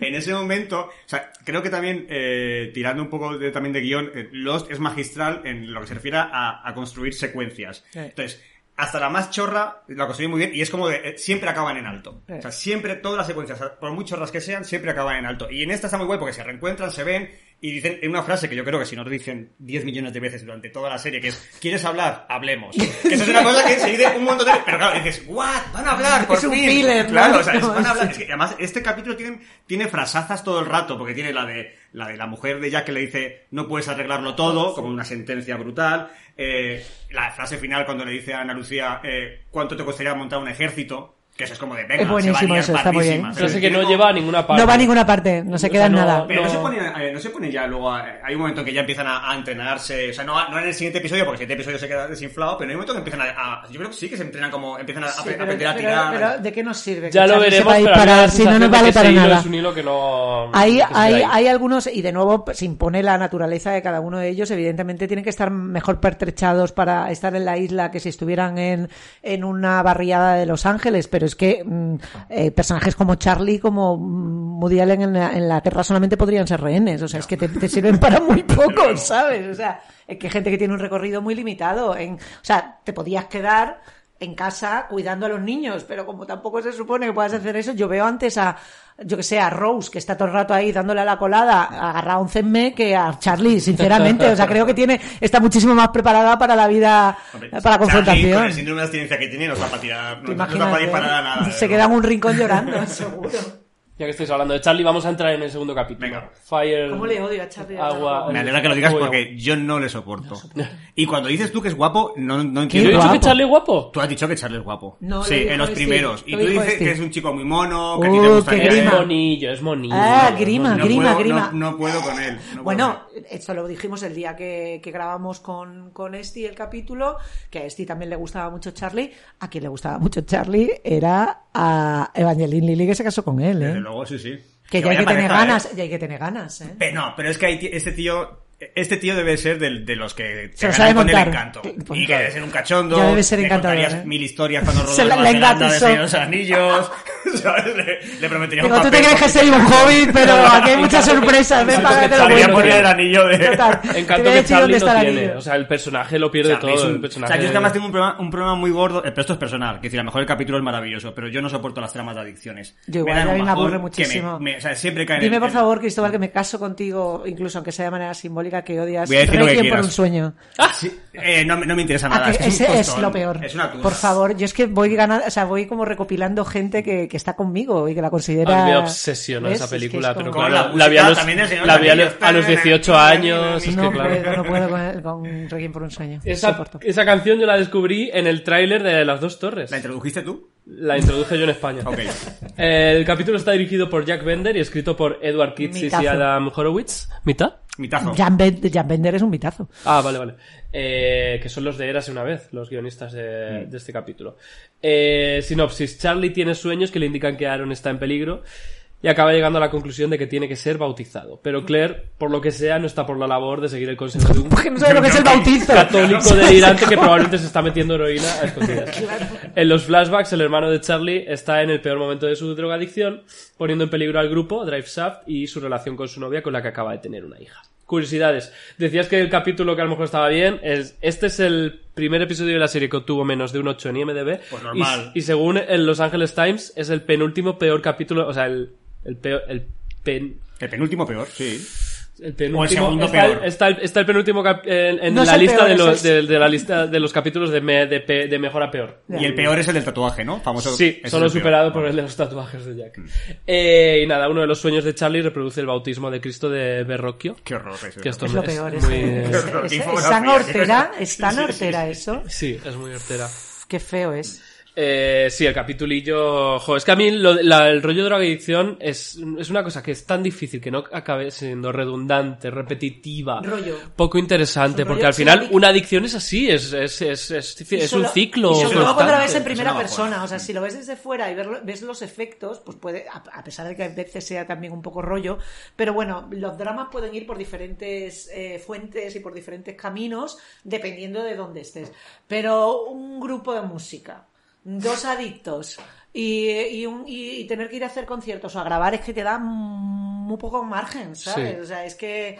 Y luego la parte de cuando ellos son niños y, Entonces, a eh, salvar la familia. Se ha hablado, perdón, que esto mejor me lo he perdido. ¿Se ha hablado del padre de estos dos chavales? Porque Yo el no padre no, hay. Ahí no hay padre. Hay Hay una madre que le regala un piano. ¿no? Y ahí, y ahí no hay padre. Que digo yo- Hasta ahora no has hablado del padre. ¿Qué haría esa madre para pagar ese piano? Porque ese piano en esos años 80 costaba una pasta, Sí, ¿eh? es O sea, La historia del piano sí que es lo que un poco sí salvo del capítulo, porque me hace gracia que, que empiecen diciendo vas a salvar a la familia con el piano Y luego te joden. y luego eh, el momento en el que parece que va a salvar a su hermano haciendo una canción, es- componiendo una canción con el El piano y su piano. hermano y tal, y luego como lo salva es realmente el, el hermano empeñando el piano para, para poder entrar en el paraíso, digamos, para entrar en... en- pero sí se cumple, o sea, Sí, realmente se su hermano claro, se salva. claro, claro. Su hermano se salva. Luego, por otro lado, Él se decir... condena. Claro, pero, pero y luego él ya se empieza ya a drogar a destajo porque su hermano se ha ido. Claro. Ajá. Claro. Es que no, es que, Sí, es sí, que me parece una mierda, es que no me sí, gusta es un eso. rollo. es un. Y luego Bueno, y porque la droga está muy bien, que esto hay que decirlo. La droga está decir, muy bien. O sea, si, si la gente, si la gente es adicta a la droga es por cómo te hace sentir la A ver, droga. tengo dos hijas, Javi, por favor. Quiero ponerle este podcast. el, el efecto que tiene en tu cuerpo la droga eh, por desgracia, es lo que te hace que, que, Claro. que acabes siendo, siendo adicto. Es- o sea, él eh, está en la mierda, se mete heroína y está Como decía el otro es día. John Waters, dice, yo le recomiendo a la gente que se drogue. Dice, a los adultos, a los niños no se lo digo. Me encantó John Waters eh, el momento en el que le, en el que contó que mm, ay Cookie en la- esta que se había muerto por, por heroinómano también y que tuvo un momento con ella en el que ella le dijo jo no me aceptas porque soy heroinómana tal y él, y él, "Ay, ya o sea, y, y- y Es muy dice, difícil. dice, y al final se De murió dice, al final se murió o sea que yo tenía razón ¿Para qué? Hijo de- ¿Qué necesidad? sí no la heroína no la he probado la verdad No lo hagas, por favor. Mal. Acaba, acaba, acaba el podcast, por lo menos. ¿no? que no se quede una obra inconclusa. eh, El- la trama de Charlie es un rollo. Charlie como personaje es insoportable.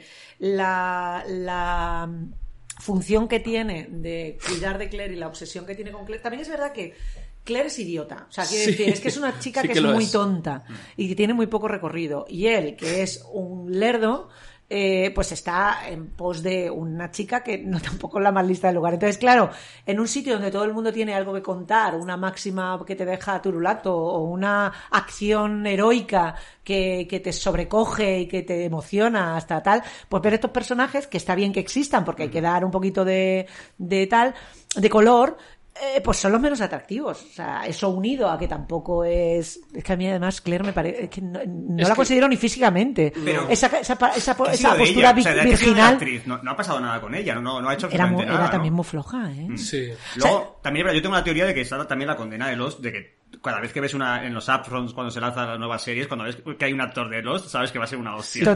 No hay ninguno que haya cuajado La maldición de mínimamente. Lost, ¿no? Totalmente. Pero a mí me- pasa, o sea, creo que el personaje de Claire me gusta porque creo que, joder, el parto, quiero decir, eh, su capítulo de, de la, la vidente aquella tenía como bombas muy Sí, tochas, que estaba sí, muy guay, sí. tienes que coger ese avión sabiendo que se va a estrellar, es decir, creo que hay cosas como que estaban muy guay.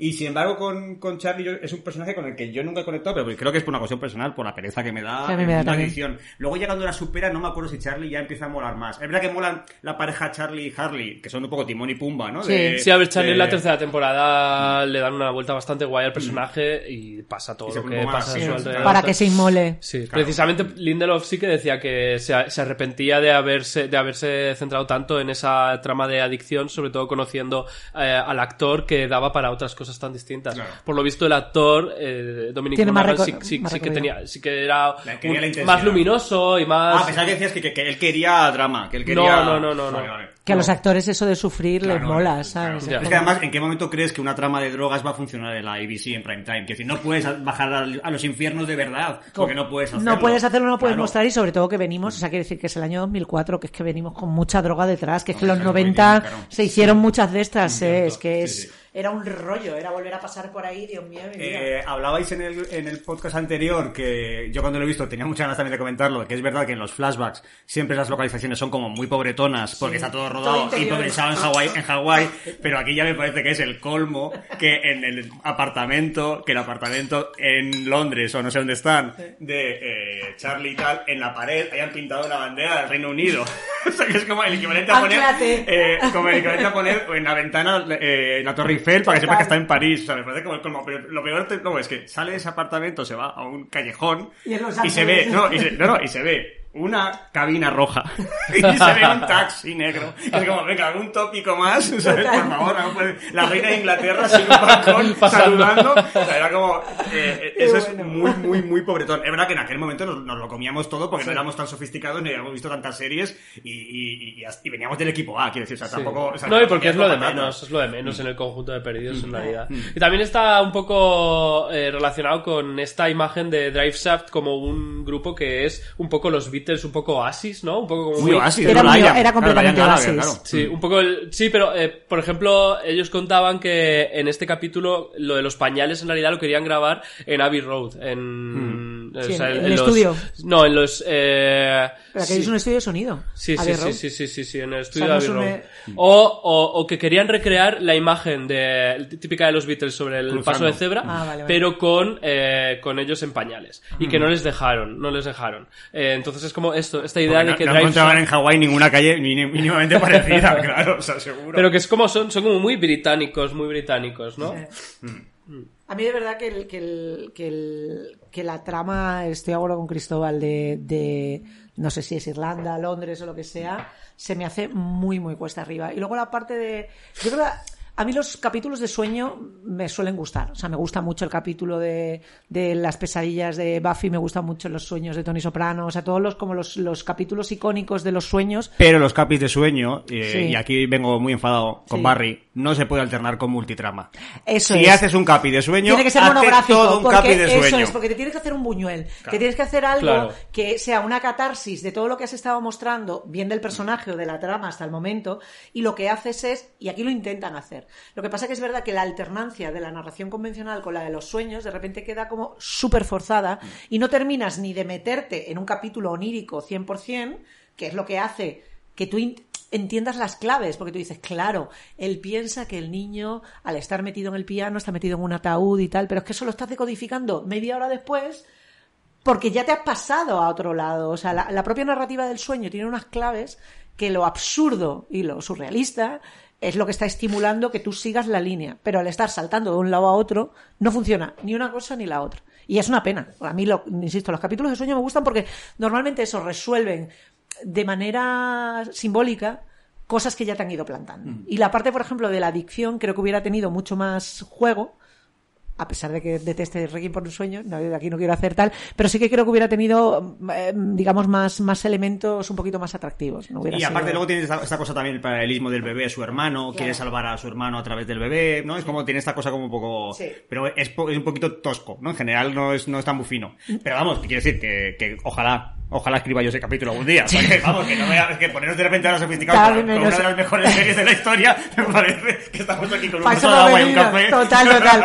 Aquí estamos para, estamos para eso. Es verdad que la, que la parte del niño pff, está difícil armada, ¿eh? O sea, está con, porque tú entiendes que él está obsesionado con el niño, pero a mí lo del bautismo me parece un deus es máquina de, Sí. de manual. Es como, venga, ya está, esto tranquilo, tranquilo la- el loco, el de la, el, el drogata y tranquila madre. Y sobre todo la, esa, esa duda de Claire como que va con, con el con el bollito así como ab- abrazadito y preguntando por las esquinas pf, me, me creo poco que haya una persona que realmente a pesar de no estar bautizada no entienda lo simbólico del bautizo ¿sabes? Pero es como además, es un icono demasiado potente como para no excusez-moi. Hay un momento en que dice, mi bebé está en peligro, porque primero, hay unos señores cazando niños, Obvio, por un lado, claro. y luego hay, hay un loco heroinómano que me está robando al niño de la cuna cada, cada, cada corte de publicidad, me me, hace, me, hace- me roba un niño. Y le dice, ¿me puedo ir a dormir a la escotilla? Y dice, no, porque tienes el ruido de la alarma. Hombre, es que me suda la polla el ruido de la alarma. Entre dormir en la, en la playa... cada media hora Pero, eh, porque además, es- espérate un momento, eh, eh, cada vez se me está cruzando, un- cruzando un cable. Cuando el- la cuna se mete en el agua, eso es sueño es realidad. Cuando se lo lleva la ola, no, que se sueño. mete él. es sueño, sueño, pero vale, ha vale, cogido el sueño. bebé Vale, vale, vale, vale. Ok, entonces, entonces es que además hay una amenaza de que vienen las olas y se te llevan al niño. O sea, Vete a, a, a, a la escotilla esta. las es verdad que eso está rodado de tal manera que en un momento determinado piensas que es realidad, pero lo que es realidad es el peligro de que Charlie Mm. Sí, haya sí. cogido al niño. Mm, O sea, sí, él ha soñado hasta ese momento. Eso es verdad que está muy bien dirigido, que es de Jack Bender, y se nota eh, la mezcla de hasta dónde llega la enajenación de él, Mm. que piensa realmente que tal. Y cuando te das cuenta de que no, de que lo- la- el único peligro es él eh, agarrado al niño en mitad de la noche, eh, participas de ese desconcierto que tienen los que están allí y él mismo, que dice, Hay "Señor, una, salvado. hay una cosa, eh, este, este, esta imagen que es muy bonita de- del piano que se, que se va para El ataúd, sí. eh, decía, mira, voy de charla en charla de guionistas. Robert McKee, en una, en una, en una charla esta que, da- que cuando vino Esa a- que dio que- Pero es en Pamplona, hace un cojón de años. Ah, de- vale. Él odiaba el piano, la película El piano, profundamente. también. Y decía, decía, es ridícula, dice, porque de repente toda la película está construida para que ese momento en el que ella se ata al piano y el piano se hunde, y dice, el piano es de madera, los pianos no se hunden. Entonces no pasaría, en este caso no pasaría nada. El niño se El piano está, flotando y no- flotando. y no se ahogaría. Se puede freír ahí metido, pero, pero ahogarse no se ahoga. Y, por cierto, estoy repasando mis apuntes de Carton Hughes, de charla en charla, again, eh, eh, y Carton Hughes contaba que los actores no improvisan nunca, jamás. Muy bien. No cambian una línea del Se guion. nota, dice, ¿eh? dice, se- dice, tienen el tiempo suficiente, y es curioso porque dice, tienen el tiempo suficiente para leerlo y para preguntar. El tiempo suficiente era una semana antes de rodar. Claro. Que, ¿sabes? Que es como, hostia, pues teniendo en cuenta que además tienen que rodar otros capítulos, no me parece tanto tiempo, pero bueno, tienen tiempo suficiente para leerlo, si tienen dudas que lo, que lo digan, y si no, se acabó el tiempo. Todo lo demás es una falta de profesionalidad. Llegar al set, no saber del papel y no decirlo tal Estoy de cual acuerdo. es automáticamente motivo de expulsión, como estar borracha. Mira, una cosa eh, que podemos importar aquí también. uf. A ver, imagínate en? Perdidos. Pues mira, eh, te voy a decir, yo he tenido mucha suerte con los actores con los que he currado. En las dos, pelis- las dos series que he hecho sobre anerismo, Sí.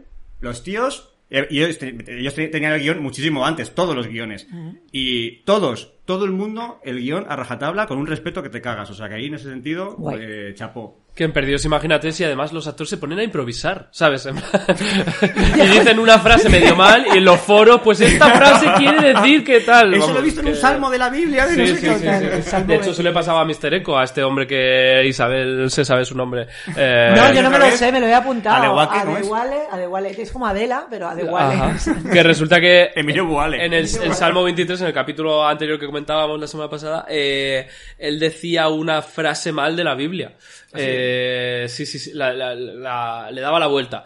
Y decidieron dejarlo porque el, porque Eco no es un, no es un sacerdote. No es un sacerdote, punto. Es Claro. un, el sacerdote su fingiendo hermano, ser el un pobre. sacerdote. O sea, Y de hecho, en, esta, en este capítulo, por lo visto, dice va- varias barbaridades. O sea, la, la historia que cuenta de, de Jesús, del bautismo de Jesús De y Juan es incorrecta porque, Sí. por lo visto, Jesús eh, nació sin pecado. eh, y, y- y no puede bautizar sin padrinos. No puede bautizar a una adulta como Claire a menos que sea que haya demostrado que, que es muy que, tiene un- que profesa una fe muy fuerte. Jesús no nace O sin pecado, ¿eh? Eso te lo han dicho mal. eh, Jesús se bautiza. internet, ya, ya, la verdad es que yo en este ¿Cómo Jesús no nace sin pecado? O sea, claro que nace sin pecado. No A hay ver, pecado. creo que, No hay- creo que varía no según pe- los evangélicos, los católicos y tal, como que ¿Estás cada uno que la Virgen no es virgen? La Virgen es virgen, eso Ah, no quiere decir que no todos mira, somos decía pecadores. lo de la Virgen, o sea, qué imposible es hacer hoy en día el momento de eh, pisotear una Virgen María para sacar, eh, o sea, destrozar vírgenes. O Sería- Esa imagen ah, te la tiran. La Sí. de- Te la tiran. Te van a decir se van a enfadar los católicos, va a haber movida en Twitter. Cualquier tipo de, Madre de cosa que sea una transgresión eh, a un grupo concreto de presión organizado.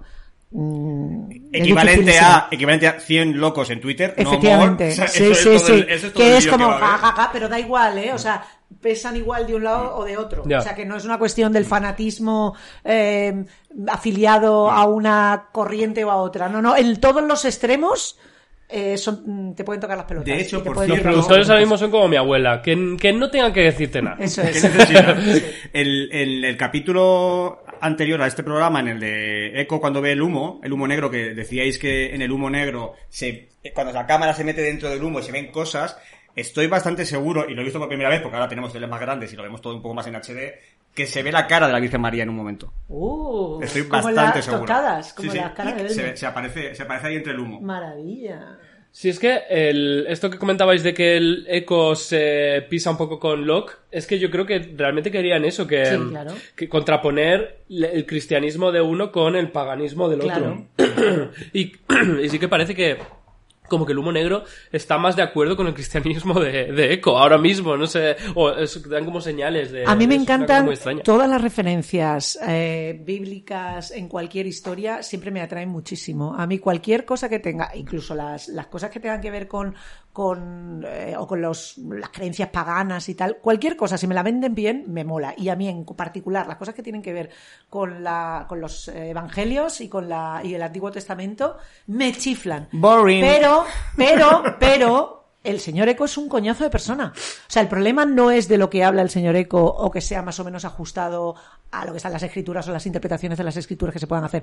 Es que es un coñazo de personaje. O sea, es que, insisto, esa, esa escena en la que él le cuenta a Locke que están sentados uno frente a otro, que yo la recuerdo perfectamente la primera vez que la vi, que dije, pero este señor cuando se calla, y le empieza a contar y le da una chapa para decirle, mira, es que sabe qué? Que la edición de la peli que tienes ahí la tengo yo aquí, me la encontré Claro. en el otro lado de la isla. Ya está. O sea, la parábola que le cuenta para contarle esto, primero, es una chorrada, porque es una chorrada. Eh, la lo simbólico de lo que intenta demostrar no tiene consistencia ninguna y estás ganando espacio. O sea, estás como de relleno, es como Pero un speech de es- relleno. y es un rollo porque no tiene el más mínimo atisbo de sentido del humor. Eso es. Locke es socarrón. Claro. Y, y se ríe muchas veces de los personajes porque él va un poquito por delante y se mete un poquito. Es No, que es, no es Sawyer, que es, que es un bully, pero, Sí. pero también que tiene, tiene su, su punto de humor. Pero todos esos personajes que son unos intensos de la vida, todos esos son una turra. son Que yo creo que está un poco en la interpretación de Terry O'Quinn incluso. O sea, hay como, hay como cierta... sorna, sí. cierta sorna en la mirada de, de Terry O'Quinn muchas veces que si no se la pone él, como no hace el actor de Mr. Echo, pues eh, no está. Sí, por todo porque eh, John Locke tiene siempre unas en la manga. John Locke, que también va a pasar un poco con Ben Linus, tiene como yo sé cosas que vosotros no sabéis. Entonces tiene como ese aire de superioridad que al mismo tiempo le confiere una, un atractivo extra. Y mira que John Locke también mete unas turras tremendas. Pero es verdad que está todo el rato como diciendo, si yo te contara, amiga, si yo te contara todo lo que sé, todo lo que ha visto esto. ¿sabes? Luego hay, hay un comentario que quiero hacer, posiblemente sea el comentario menos heterosexual que se ha hecho en este, en este podcast, que es las cejas de Ana Lucía. Eh, las cejas de los 2000 hay que hablarlo. Esas cejas no tienen ¿Las cejas de Kate? Bueno, ¿Las cejas pero me da- espermatozoides de me Kate? da la impresión de que Cejas Pero si son inexistentes. Pero Kate es como más anglosajona. Que no, que Kate tiene cejas, como más- que más tiene cejas normales, que tú la ves ahora y tiene cejas normales. Es la pantoja. Y de repente tiene esas cejas que dices, ¿qué cojones Se llaman, hacíais? yo las llamo cejas espermatozoides, las llevábamos todas. Cejas Era- nigiris. Eran, era, era ce- ceja nigiri, era como gordita por, eh, Mm. digamos, al lagrimal y luego se iban convirtiendo en una cola inexistente. Y Kate tiene menos cejas en la segunda que en la primera. O sea, que estaba aburrida, estaba aburrida en el bungalow de Guajo diciendo, hoy no me toca, dale la Es que pinza". Porque en la escotilla, pinza en la escotilla encontró una pinza. Pero es que además hay otra cosa también que nos contó Carton Cuse, que es que en Lost, por primera vez, todos los actores no salían en todos los capítulos. Claro. Y- Pero aún así, todos cobraban todos los episodios, que Claro. eso es un- el puto negocio del siglo. porque Imagínate. es- pero, y, Así no han trabajado la mayoría de y- y por eso se emborrachaban. Claro. Quiero decir, porque de repente tenían tres semanas en los que no rodaban. Y entonces estaban aburridos como monos en la isla y se, Claro. y se pillaban unos pedos que te cagas. Claro. ¿sabes? Leer un libro no. Mil guiones. Precisamente. Michael, ¿cómo se llama el actor? Eh, ah, Harold Perino. Sí, Harold Perrino eh, ahora nos sale en ocho capítulos. Y, y, Claro. y- y se Pues cobró- ocho capítulos se cobra. Se cobró toda la temporada, Claro. fíjate. Sí, sí. De hecho, Claire en la temporada 4 o 5 le dijeron, no vas a salir, pero te necesitamos, porque a lo mejor de repente necesitamos un flashback, necesitamos no sé cuánto. O alguien que pase por allí. Quédate aquí cerquita. Y la tía se fue en, eh, eh, para la hucha, se fue... Pues, pues por eso ahora no trabaja en nada, porque tiene dinero y... Hombre, Se han comprado una isla en algún lado. Eso más los royalties estos que cobran los actores de por como los de Friends, que no sé si se llevan como dos kilos al año por solamente las remisiones, solamente por no hacer nada. Pues imagínate. a- eh, quiere decir, se lo pones a plazo fijo y ya ve- viven tus bisnietos, vamos. Compras todos los bungalows de Dharma. Imagínate. Yo quiero comentar que este capítulo tiene dos de las frases más cerdas que se han dicho en Perdidos. Ay, a ver. No, no, la- Eh, no las... no me acuerdo. ¿no? A ver. Eh, una, es, una se la dice Sawyer a Hugo cuando le habla de que, de De que se Libby. vaya... Sí, cuando, de que se vaya a la lavandería con Libby. Mm. Que le dice en inglés... Don't you have a load to put, to put in? O sea, no tienes una carga que meter en la lavadora, pero que en inglés es literalmente... Sí, no sí, tienes descargar. una corrida que Sí, meterle. sí. Ah, no O sea, lo pillé. Don't you have a load to put in? Qué Eh, cerda eres, y- Javi, pero- yo no lo pillé. cerda, ¿eh? Sí. sí, puede que lo haya escuchado recientemente. y luego le dice a Ana Lucía a Jack, hablando de Kate, you hitting that? You hitting, You hitting that? that, sí, sí, como- Vamos a ver, ¿qué quiere decir eso? O sea, puede ser más lesbiana. Ana Sí. Además es que me- Michelle Rodríguez es... un- Es lesbiana ella. No, ¿Es no, pero es un icono. Es un icono... Yo es que soy muy eh, fan de ella porque yo soy fan de A Todo Gas. Yo me gustaría hacer Claro. un podcast com- comentando cada, cada, cada película de A Todo Gas. es Que, que de hecho ella es, ella es Leticia Ortiz. Eh, su personaje en, en A Todo Gas, ¿lo sabéis? Se No. llama Leticia Ortiz. Ah, se llama Ah. Leticia Ortiz. no Sí, sí, de hecho, además, hay, hay un momento, en no me acuerdo qué película, la 3 o la 4, que se muere y hay una tumba, o sea, googlead, hay una tumba en la que aparece de su tumba y pone Leticia Ortiz. ¡Qué maravilla! Me encanta. Eh, ¿Y qué os parece Hugo con Libby? Hugo con Libby está, es uno de los mejores plot twists de, de Perdidos, porque tú dices, o sea, igualdad de oportunidades, vale que en los 90, según qué tíos se comían a según qué tías de manera inverosímiles en la ficción, es como en la vida, en el mundo real, eso iba a ocurrir, pero es un plot twist que está muy bien. O sea, tú estás todo el rato diciendo, ¿qué Es pasa adorable. aquí? ¿Por qué? ¿Por qué? ¿Por qué? Y en el momento en el que desvelan, ¿por qué? Te quedas como, ¡Jan de Nahua! No lo he visto venir Yo para no nada, ¿eh? Y fíjate que No te cuando, en ese, decir. cuando en capítulo dice, Sí. dice, ¿nos conocemos? Dije, uy, aquí Ay. hay algo y no me acuerdo, y no me Yo sí acuerdo, me acuerdo. lo que es. Pues qué ganas de Yo sí me acuerdo porque además creo que es un principio de capítulo en el que ves el pasado de, Mm. de- o sea, bueno, no te lo voy a decir Vale. porque si no lo has visto, Vale, vale, quiero que lo vuelvas a descubrir. Yo cuando lo dijo, nos conocemos, yo no había caído hasta entonces. Y digo, ah, claro, ya me acuerdo de qué era. Porque en ese momento te estás preguntando, ¿qué pasa aquí? ¿Por qué ella tiene interés por él? No tiene sentido, no. Claro, no. Qué guay, qué, qué guay que cuando no vimos esta, cuando, cuando vimos la serie por primera vez no tuvimos que aguantar en plan de esta pareja, qué shipeo, el craseo, eh, son mi carpeta, ¿no? De repente es como está. Te lo digo porque, porque, te digo porque, no porque alguien como Libby no se vaya a enamorar de Hugo, es porque no les hemos visto. O sea, quiero decir, es que de repente tú entiendes que a Hugo le guste Libby porque Libby es, una un chica pibón. que es un pibón, lo ve desde ahí y dice, pues esa me gusta. Mm. Pero como no le, si tú ves a Libby y a Hugo juntos y Hugo que es un tipo adorable, simpático, gracioso, pues dice, pues sí, ahí puede haber algo pues eso, como en las películas de los 90, en la que los tíos eh, que no eran Mm. Bueno, eh, 90 y de los normativos, 2023. bueno, pero ahora cada vez menos. O sea, quiero decir, ahora son, incluso hay más chicas, tal, Mm. se ha revertido un poco, aunque solamente sea para compensar toda la narrativa de los años anteriores. Pero, En pero España hubo hace tres años una película en la que Javier Calle... Calleja, Calleja o Callejo. Callejo. Callejo. No, Luis Callejo. Luis Lu- Callejo. Luis Callejo eh, es- es- tenía una... un- con Juana Costa. Mm, sí, con la Juana del Costa. jefe esta, la, sí. sea, Sí, o sea, a mí, a mí, a mí, eh, a ver cómo cuento esto sin, sin contarlo. Una película Te lo ofrecieron a ti antes. reciente. A mí me ofrecieron hacerlo con una cota, ¿no? Ojalá. Eh, pues guapísima. Y Hombre. muy buena actriz. Eh, el, Ay, ¿qué iba a la, la jaula de la heterosexualidad tiene que dejar claro que no es machista.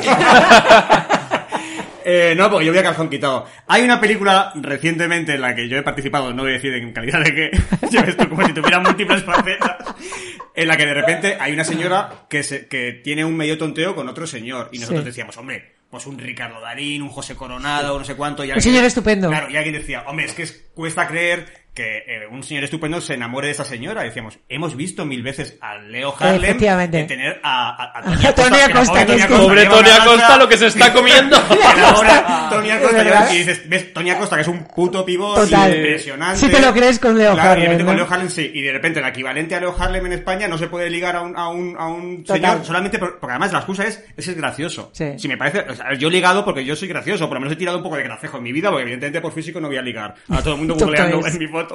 Que no me, por por cierto, no, que no me Es confundan con guapísimo, Sarón, que se llama como yo, se llama Cristóbal Garrido, por cierto. ¿Quién? La, la Drag Race se llama Cristóbal Garrido y me jode el puto No Google. sabía, no sabía. A mí la hija de Alejandro Sanz. La ¿Se llama hija como perdida se llama como yo, tío. Ojalá fuerais la misma persona. Como guionista. Durante un y- tiempo en IMDB teníamos los mismos créditos en la- eh, eh, y en Google buscas Cristóbal Garrido y salgo yo con peluca. tú- hay, un- hay una búsqueda en internet de Isabel Vázquez desnuda. Uy, Y eres tú. Porque creo que se hizo un interview. Te lo juro. Y el día que salió, pues debió ser la época que terminó perdido, si no recuerdo mal. Aquí Cristóbal está cogiendo el móvil en este momento. Eh, No, pero terminando con lo de Libby y lo de Harley, que lo que quiero decir es que eh, la sorpresa es porque, a pesar de que en ese momento eh, pudiéramos entender de que va a haber un twist en el enamoramiento de ellos dos, y que en, en las herederos de los 90 los conquistas siempre partían de él y a ti te daba tres leches que a ella no le gustara. Si el protagonista decía, me he fijado en esa, ya se, la, ello. ya se las montarán los guionistas para hacerte creer que realmente esa historia de amor va a ser creíble. El tema es que en Perdidos no lo vemos, o sea, realmente él dice, me gusta esa. Se acerca, ella de repente reacciona, tú piensas que le va a decir, contigo no bicho, y de repente tú la ves, no solamente que sí, sino que en el capítulo se cambia de ropa, que es una cosa súper forzada. Eso es de que como. Sí. La están vuelta, que entonces que de me voy a cambiar de Sí, ropa, sí, sí. cosa que cualquier chica haría, por supuesto, claro, es como aquí con este en la lavandería cuando no nos ve nadie, por si acaso me, a ver si hay suerte y me agrede. Y, eh, y total, que él está, y está muy bien, igual de desconcertado que nosotros, que es como, le molo, qué fuerte. Pero insisto, nosotros no hemos visto ese proceso. Y entonces estás preguntando, ¿por qué le mola a Hurley? Si no le conoce, si no sabe que es un tío majísimo, un tío encantador y tal. claro. Y entonces en el momento en el que vamos a descubrir por qué le mola a Hurley, mola mucho. Eso está muy bien. Mm. Acabo de encontrar a Isabel Vázquez desnuda. Desnuda, ¿no? Bien, eso es. Claramente Madre no soy mía. yo.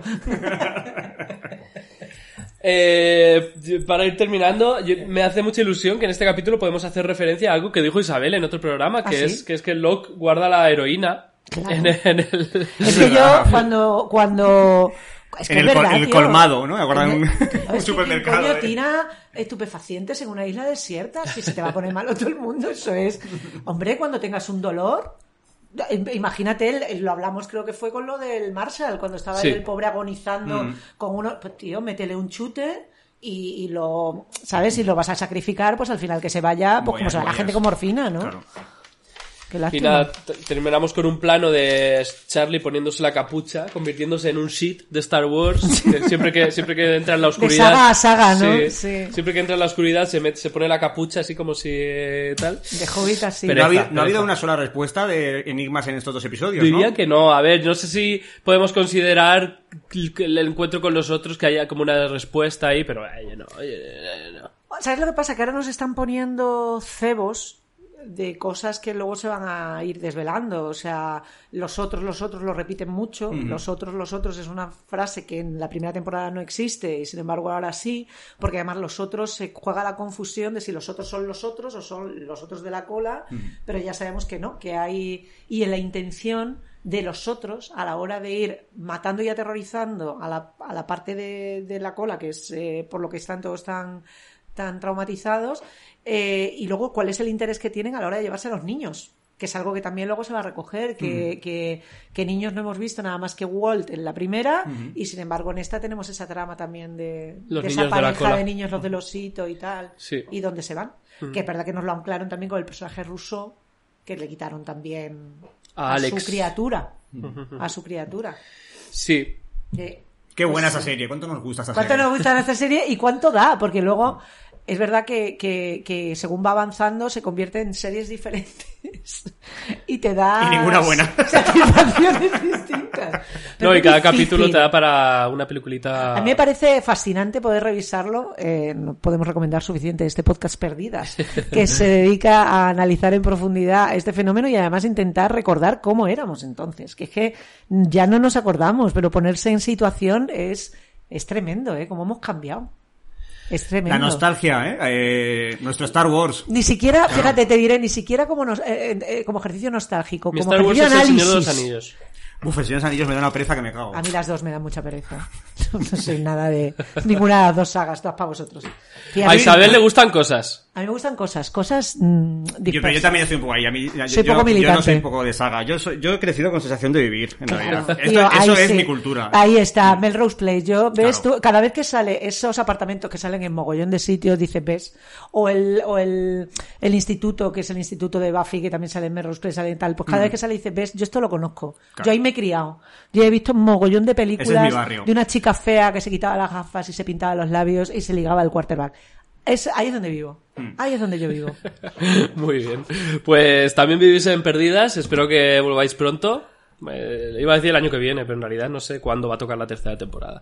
Ya, ya, ya. Estamos en mid-season, justamente ahora, y no ha habido ninguna traca cojonante. o Es sea- La mid-season fue justo antes del capítulo de Echo. Ah, Ah, yo pensaba que la mid-season sí, era la era mitad, o sea que era el 12, 12, claro. claro. Echo, Echo, Echo fue la- el regreso. Una cosa que en- aprendimos, y ya no, ya no me alargo más porque quieres despedir esto. Una cosa que aprendimos con esta serie es que había parones de Parones, emisión sí. en Estados Unidos, que de repente era como, ¿por qué no hay capítulo hoy? Y faltaban como un mes para que volvieran. que Y luego cuando se ponían, en los que en los que tenían la, la liga de béisbol, de repente tenían como tres fines de semana seguidos Mm. y tres domingos que no había serie. Y es como, pero bueno, ¿dónde está mi capítulo? Y es como, ¿Dónde está mi es que virgen liga- llena de heroína? Y todo se paraba. Sí, sí. Venga, Bueno. adiós. Venga, adiós. Gracias por venir. A vosotros. Agradecida y emocionada. Take me to the limit, hold me down there. You say you love me, but you wouldn't dare. You're trying to make it easy, you know that I care. You say you love me, but you wouldn't dare. Mm, Starry eyes, blurry eyes, feeling so intoxicated. Worry eyes, I'm open wide. Take me so up and down. And